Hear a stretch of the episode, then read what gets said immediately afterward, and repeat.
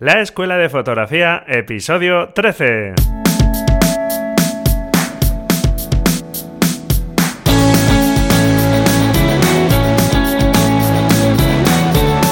Que son mis ojos mi tesoro, que es mi Dios la libertad, mi ley ver a todo el mundo, mi única patria amar. Hola, bienvenido a este nuevo episodio del podcast La Escuela de Fotografía un podcast donde queremos aprender fotografía sin enredarnos demasiado, como sabes, en las cuestiones técnicas, que son importantes y que me vais poco a poco eh, haciendo llegar preguntas sobre técnicas, sobre cuestiones de material y bueno, pues naturalmente todo es importante porque para disparar necesitamos una cámara fotográfica, necesitamos unos determinados objetivos y es normal que tengáis dudas de qué material comprarme, etcétera.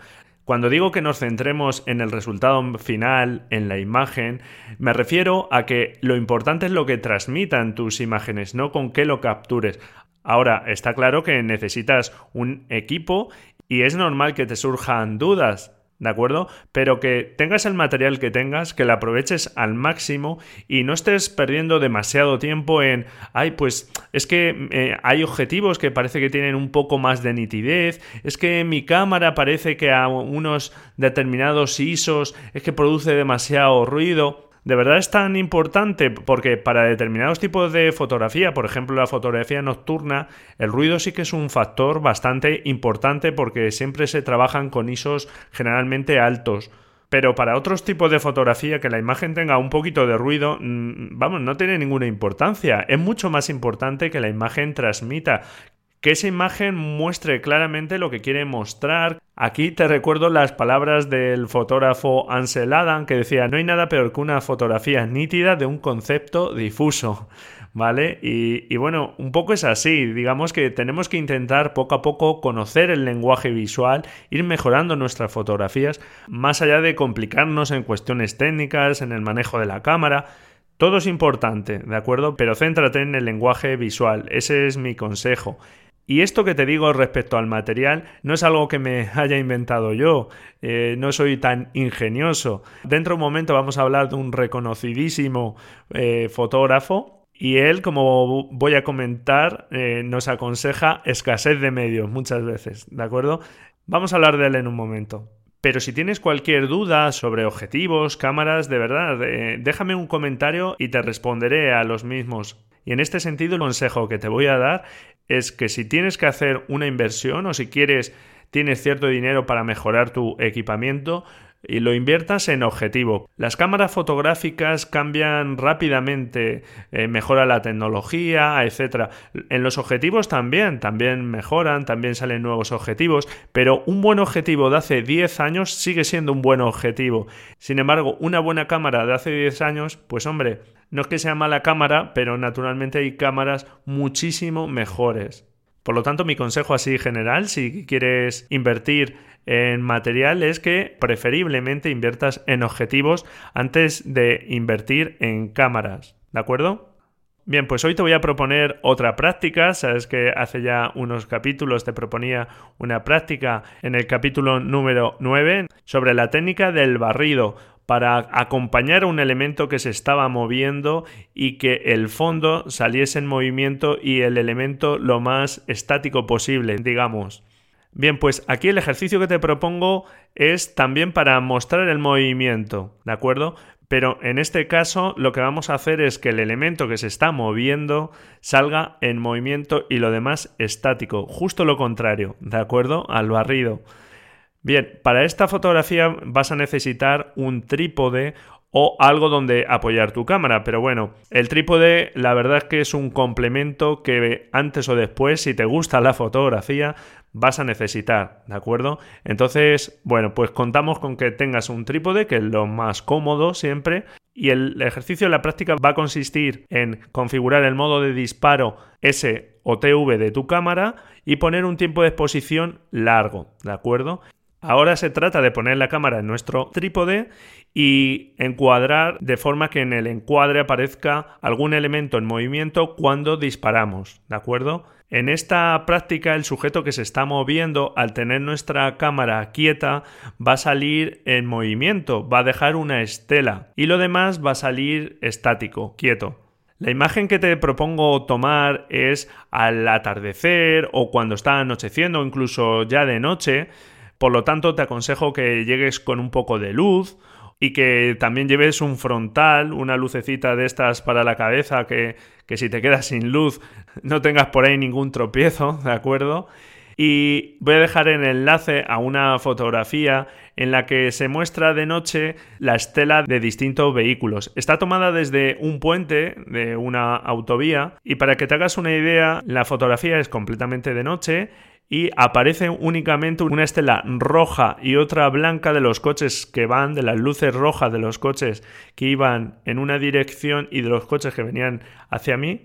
Y en este caso, el encuadre que hice eh, era un una pequeña curva de la autovía y se refleja ese giro. Te aconsejo que eches un vistazo a esa fotografía para que sepas a lo que me estoy refiriendo, aunque seguro que has visto muchísimas fotografías ya de ese estilo. Realmente puede ser sobre cualquier cosa que se esté moviendo y en este caso lo que estamos transmitiendo es el movimiento de ese elemento o también incluso si sacamos por ejemplo a una persona quieta y durante esos segundos de exposición consigues que aparezcan, por ejemplo, personas que se están moviendo a su alrededor, pues también estamos mostrando la quietud de esa persona. ¿De acuerdo? En las notas del programa voy a dejar un enlace a esa fotografía que te comento.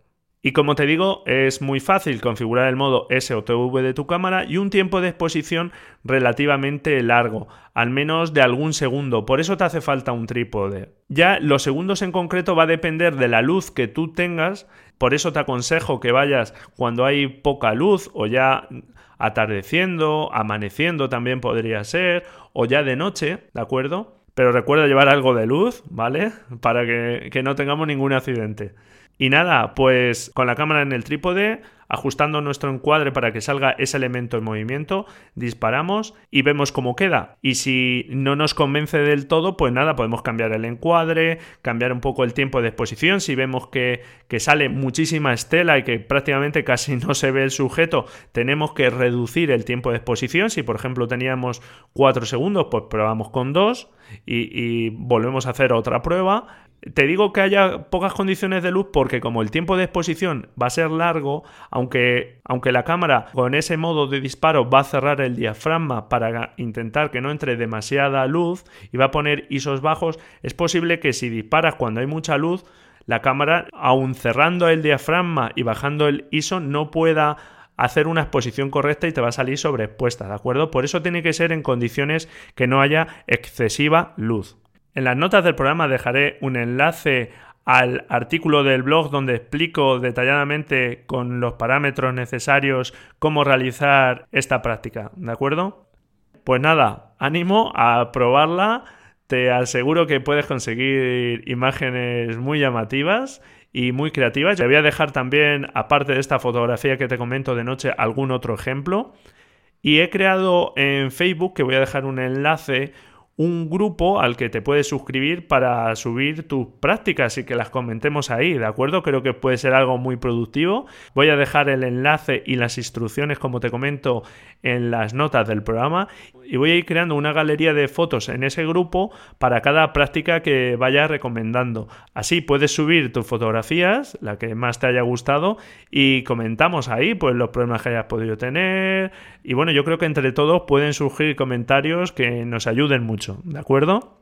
Muy bien, vamos a hablar ahora de un fotógrafo muy conocido, conocidísimo, vamos, uno de los mejores fotógrafos de la historia de la fotografía. Como sabes, eh, ver la obra de otros fotógrafos es algo que te recomiendo porque te va a inspirar, vas a ver otras formas de expresión y eso te va a ayudar a, a mejorar también tu creatividad, a ir aprendiendo el lenguaje visual, etcétera.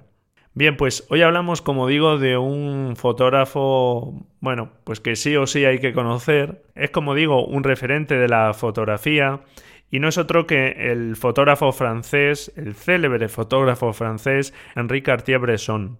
Henri Cartier-Bresson es uno de los padres del fotoperiodismo, del fotoreportaje y es incluso también un reconocidísimo fotógrafo de calle. Nació en 1908 y murió en el año 2004. La obra de Henri Cartier-Bresson es una obra imprescindible, como te digo, es un maestro de la composición y sus fotografías muestran mucho algo que él siempre predicaba o de lo que siempre hablaba, que es el instante decisivo, atrapar ese momento decisivo. Para Enrique Cartier-Bresson se trata de alinear la cabeza, el ojo y el corazón en el momento que se desarrolla una acción y atrapar ese instante. Ese momento decisivo del que también nos hablaba, por ejemplo, el fotógrafo húngaro André Kertész, no es un instante universal, es el instante en el que para Cartier-Bresson se conjugaba todo y eso que él estaba viendo para él era una fotografía, una fotografía a su estilo. Eso no significa que ese instante decisivo sea universal, que todos hubiésemos visto esa fotografía. No, era su instante decisivo, ¿vale? Es algo que te tiene que quedar claro. No existe una fotografía única, ¿vale? Ya hablaremos de eso un poco más adelante. Enrique Cartier-Bresson fue eh, cofundador de la agencia Magnum junto a Robert Capa, David Seymour y otros fotógrafos y esta agencia que sigue en vigor fue una de las primeras cooperativas de fotografía y intentaba gestionar los derechos de autor que hasta entonces era una cosa que estaba fuera de las manos de los fotógrafos en agencias privadas y que era complicado eh, gestionar para los fotógrafos. Esta agencia nació para que los propios fotógrafos controlasen esos derechos de autor y esa distribución de sus obras. Y como te digo, sigue en vigor, es una agencia fundamental de fotografía, de fotoperiodismo y, en ella están hoy día pues fotógrafos reconocidos internacionalmente. Enrique Cartier-Bresson recorrió medio mundo fotografiando, fotografió conflictos como la Guerra Civil Española, también ciertos momentos de la Segunda Guerra Mundial, fue incluso retenido por los alemanes, algo que le marcó personalmente bastante, y retrató a figuras y personajes de su época, desde Pablo Picasso, Marilyn Monroe, Marie Curie, Fidel Castro, el Che Guevara, etc. Y sus obras, como te digo, vete a Google, escribe Enrique Artiversión, le das imágenes y vas a ver muchísimas imágenes suyas. Todas sus imágenes tienen una composición impecable y es un maestro de la fotografía. Enrique Cartier-Bresson eh, prácticamente no fotografió nada en color, decía que no estaba todavía muy avanzado el proceso de color y además era muy maniático con la fotografía, digamos, más purista, no usaba nunca el flash, era muy radical en este sentido, ni filtro ni cosas por el estilo. Pero bueno, era su forma de ver. No se ajustaba a lo que él entendía que era su fotografía y ya está. Eso no significa que el flash esté mal usarlo o algo así. Todo lo contrario, otros fotógrafos como Wiggy y otros tantos pues lo utilizaron como un recurso más, ¿de acuerdo? Y tiene naturalmente su utilidad. Lo que está claro es que Enrique Artibresson sabía mirar y supo captar momentos que desde luego transmiten mucho y son muy universales. Creo que independientemente de la cultura, del lugar donde vivas, todo el mundo puede interpretar sus fotografías y tienen mucho mensaje, ¿de acuerdo? Es decir, que no te lo puedes perder. Muy bien. Si te gusta este fotógrafo, que estoy convencido que te va a gustar, te recomiendo que te acerques a él a través de un libro de la editorial Gustavo Gili que se llama Ver es un todo, entrevistas y conversaciones 1951-1998. Este libro recoge numerosas entrevistas que concedió Enrique Cartier-Bresson este periodo de tiempo, de 1951 a 1998. Y aunque los textos escritos, por ejemplo, de Enrique Cartier-Bresson no son muy numerosos, sí que a través de estas entrevistas puedes acercarte mucho a su forma de pensar, a su persona, a su trabajo. Habla mucho de sí. He traído algunas frases que me parecen interesantes y que paso a comentarte. Por ejemplo, una de ellas dice, observo, observo, observo. Comprendo a través de los ojos. Efectivamente, como Enrique Artibresson, hay que observar mucho. Si somos fotógrafos, tenemos que observar lo que nos rodea. Yo estoy seguro que si te gusta la fotografía es porque te gusta eh, observar lo que ocurre a tu alrededor, te encantan los paisajes que ves, la gente que ves por la calle, los momentos que vives. Pero eso lo tenemos que cultivar y lo tenemos que potenciar. ¿De acuerdo? Otra de las frases de este libro, de sus entrevistas, extraídas de sus entrevistas. La imagen es la proyección de la personalidad del fotógrafo. Por eso en nuestro trabajo no existe la competencia. Esta frase para mí fue muy reveladora y muy tranquilizadora porque realmente te, das cuenta que efectivamente la forma de hacer nuestras fotografías es única. Nadie puede tener nuestro mismo estilo fotográfico. Nos pueden copiar alguna fotografía, efectivamente, pueden imitar alguna fotografía. Incluso sabes que yo es algo que te recomiendo hacer de aquellos fotógrafos que te gusten, imitar, porque te vas a poner en esas situaciones, vas a ver qué técnicas han tenido que utilizar. Pero eso es bueno para aprender. Lo han hecho todos los maestros, por ejemplo, de la pintura, lo han hecho fotógrafos reconocidos, pero eso no es algo malo, ¿de acuerdo? Y que alguien te imite o se inspire en ti o te copie, tampoco. Pero aunque se inspire en X fotografías, a mí, por ejemplo, me encanta Chema Madoff. Y tengo algunas fotografías a su estilo, digamos, ¿vale? Pero aunque me inspire en Chema Madoff, no soy Chema Madoff. por desgracia para mí, pues no soy Chema Madoff, ¿de acuerdo? Entonces, bueno, pues sus fotografías me pueden inspirar yo puedo copiar incluso imágenes suyas, eso me va a servir mucho de ayuda para, para ver cómo trabaja ese fotógrafo, pero después voy a seguir mi camino. Pero en la fotografía, de verdad, no temas que te copien. Por eso yo no firmo mis fotografías, porque no tengo miedo a que me copien. Copia una fotografía mía si te gusta, no pasa nada. Después vas a hacer tus fotografías y yo las mías. No hay esa competencia y quítate de verdad un poco esa tensión de que copien tus fotografías, de no voy a mostrar esta imagen porque eh, se la van a adueñar, la idea. no tengas ese miedo, muestras tus fotografías, trabájalas y eso sí cuando tus proyectos consideres que los tienes que publicar. Otra de las frases que comenta es no sé nada de fotografía, no me preocupa, no me apetece saber, no me interesa. Lo que me interesa es la realidad. Esta junto a otra que comenta también de la fotografía es un medio de interrogar el mundo y al mismo tiempo de interrogarse a uno mismo. Mm, va un poco en consonancia de lo que decíamos antes. Realmente la fotografía es un interrogante. Tienes que estar interrogando continuamente la realidad, no dar por sentado nada. Tenemos que tener la mirada de un niño interrogándonos un poco por el mundo, que nos sorprenda. Te puedo asegurar que si sales hoy a la calle, cuando salgas hoy a la calle, llevas este espíritu interrogador, este espíritu observador, hay cosas en las que te vas a detener que nunca habías reparado. De verdad merece la pena salir a mirar el mundo con unos ojos muy abiertos. Es un ejercicio estupendo. Y la última frase ya que te comento de este libro eh, dice lo siguiente. Lo importante es que para lograr el máximo se necesita disponer de unos medios muy limitados. Por eso tengo una cámara y un objetivo. La economía de medios es imprescindible para obtener el máximo. Como ves, te lo he comentado hace un momento, estas palabras son de Ricard Bresson, no son mías, ¿de acuerdo?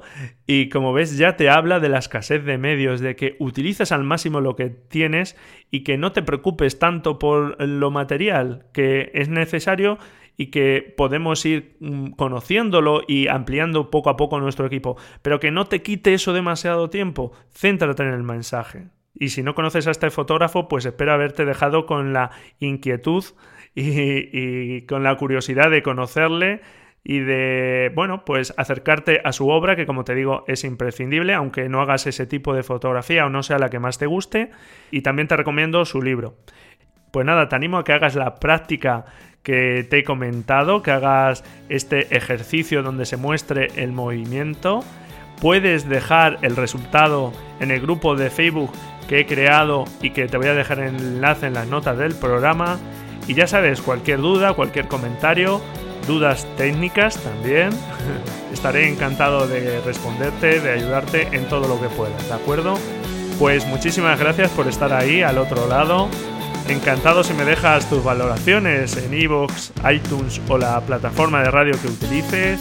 Aprovecha este fin de semana que aquí por lo menos en España parece que va a hacer buen tiempo en la mayoría de sitios.